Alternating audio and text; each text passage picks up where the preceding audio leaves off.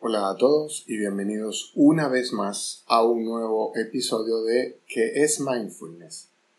Hoy estaremos hablando sobre la compasión y la autocompasión. La especie humana es, por una parte, una especie extraordinariamente social con grandes capacidades para trabajar en equipo. Esa es una de las razones que nos ha permitido, a través de la invención de la cultura, avanzar de manera espectacular en el control de nuestro entorno natural. Tenemos una, una capacidad de cooperación realmente asombrosa. Pero, por otra parte, también somos una especie extremadamente agresiva. Siempre, desde que el mundo es mundo, ha habido luchas entre individuos pertenecientes a distintos grupos sociales, a distintas tribus, y cuando esas tribus se convirtieron en naciones, también hemos luchado por el dominio y por el poder en el mundo. Apenas después de la Segunda Guerra Mundial y de la, de la explosión de las bombas atómicas de Hiroshima y Nagasaki, quizás nos dimos cuenta de nuestro tremendo potencial destructivo, lo que generó la necesidad de parar en el crecimiento armamentista que luego condujo a la conocida Guerra Fría. Quizás esta introducción le da una vital importancia al pensamiento del Dalai Lama que dice el amor y la compasión son necesidades, no lujos. Sin ellos, la humanidad no podría sobrevivir. Y una de las razones por las que se hace importante, a través de la práctica continua del mindfulness, reconocer, aceptar y practicar la compasión es justamente lograr construir una vida mejor en primera persona y en el metro cuadrado que nos rodea. Es importante, además, evitar la tentación, la costumbre, el paradigma cultural de echarle la culpa de lo que nos sucede a los otros, a los políticos, al vecino, al otro país, al otro continente, y comenzar a hacernos conscientes de la responsabilidad que tenemos en el mundo para construir un entorno mejor. Ciertamente que la culpa puede ser de muchos, pero lo único que nosotros estamos en condiciones de cambiar, al menos en un principio, es nuestro entorno y nuestro entorno lo podemos cambiar a partir de nuestra conducta. El Dalai Lama en el año 99 decía, si quieres que otros sean felices, practica la compasión. Y si quieres ser feliz tú mismo, practica tú también la compasión. Y esta frase cada vez se confirma más a partir de la investigación científica. La psicología, que durante años se ha dedicado a estudiar patologías de conducta, trastornos de conducta, y además el dolor y el sufrimiento está comenzando a dar un vuelco en su enfoque y está comenzando a trabajar o a interesarse en las emociones que tradicionalmente consideramos positivas, como el amor y la alegría, y está comenzando a investigar qué nos hace felices o cómo podemos lograr ese estado de felicidad que todos anhelamos. En realidad todos los seres humanos aspiramos de una u otra forma a ser felices y a mantenernos libres de sufrimiento. Pero sin duda, esto no es una tarea sencilla. Una y otra vez nos damos cuenta que la vida está llena de dificultades y son muchísimos los seres humanos que sufren constantemente, ya sea por causas externas claramente identificables y justificables, como la enfermedad, la pobreza, las catástrofes naturales, las guerras, eh, los movimientos de personas, los éxodos de personas, pero incluso entre los seres humanos que de alguna manera tenemos nuestras necesidades satisfechas, me refiero a nuestras necesidades materiales satisfechas, que se encuentran sanos y que no están expuestos a un maltrato sistemático eh, ni se sienten perseguidos, la felicidad no es algo que de todos modos en esas condiciones logremos conseguir con facilidad. La felicidad parece entonces un paradigma difícil de conseguir, difícil de lograr.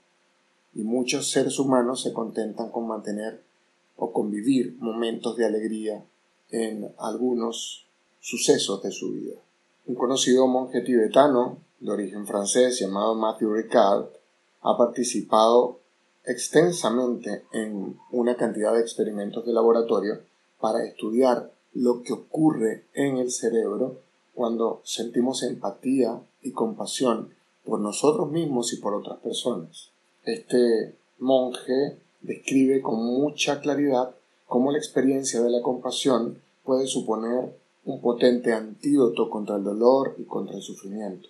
Durante los experimentos que este monje realizó con Tania Singer, una científica que investiga la neurobiología movida por la compasión, cuando el guion del experimento le exigía sentir solo empatía hacia niños que sufrían, experimentaba él mismo un intenso dolor emocional.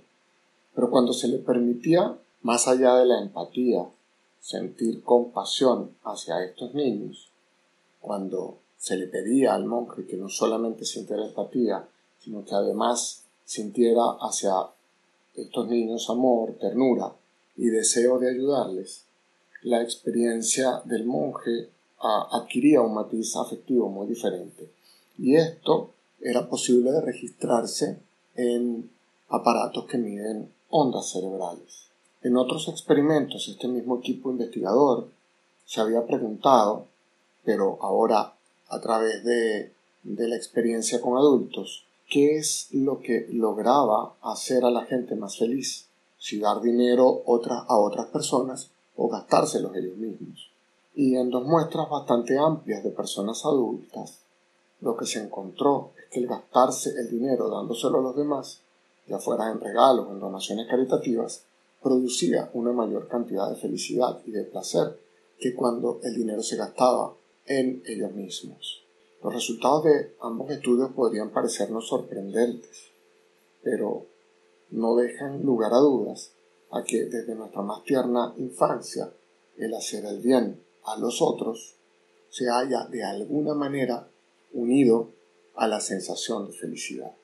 Lo cierto es que una y otra vez los experimentos muestran que hacer el bien nos proporciona salud y bienestar y hacer el mal, por el contrario, nos causa enfermedades, nos daña en nuestro aparato mental, en nuestro aparato psíquico y de alguna manera también en nuestro aparato físico. Decía Spinoza en su conocida ética, el odio nunca puede ser bueno. Lo cierto es que al parecer aquello que practiquemos nos fortalecerá o se fortalecerá en nuestra conducta. Y esa sabiduría ahora está documentada a través de la de una rama de la neurología que se llama neuropráctica plasticidad, esta rama muestra que nuestras experiencias repetidas terminan moldeando nuestros cerebros y por lo tanto terminan moldeando nuestra conducta. Por eso es importante cultivar la compasión y la autocompasión. Es importante tratarnos con cariño, tratarnos con amor y con comprensión en todas las cosas que hacemos cotidianamente, evitando el, maltrato psicológico o el automaltrato, evitando el automaltrato psicológico, evitando la autocrítica y evitando la autoagresión. Pero también esto nos lleva, esta práctica constante nos lleva a aprender a tratar con compasión, sin críticas y con comprensión a los que están a nuestro alrededor.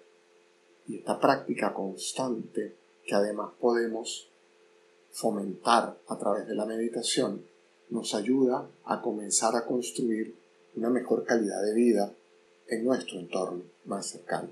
Así que les invito a que comencemos a poner en práctica aún más profunda este lema que deben haber escuchado en podcasts anteriores. Tratémonos con compasión y sin juicios permanentemente de modo que cuando nos consigamos cometiendo un error o nos consigamos haciendo algo de manera inapropiada, sepamos corregirnos con la mayor comprensión posible. Y de la misma forma, comenzar a fomentar esta actitud hacia los otros, y empezar a tratarlos con compasión y sin juicios. Bien, este fue otro episodio de ¿Qué es Mindfulness? Recuerden que soy Miguel Frick y que este podcast les llega a ustedes a través de mi canal Haciendo Alma. Un abrazo muy cariñoso para todos ustedes.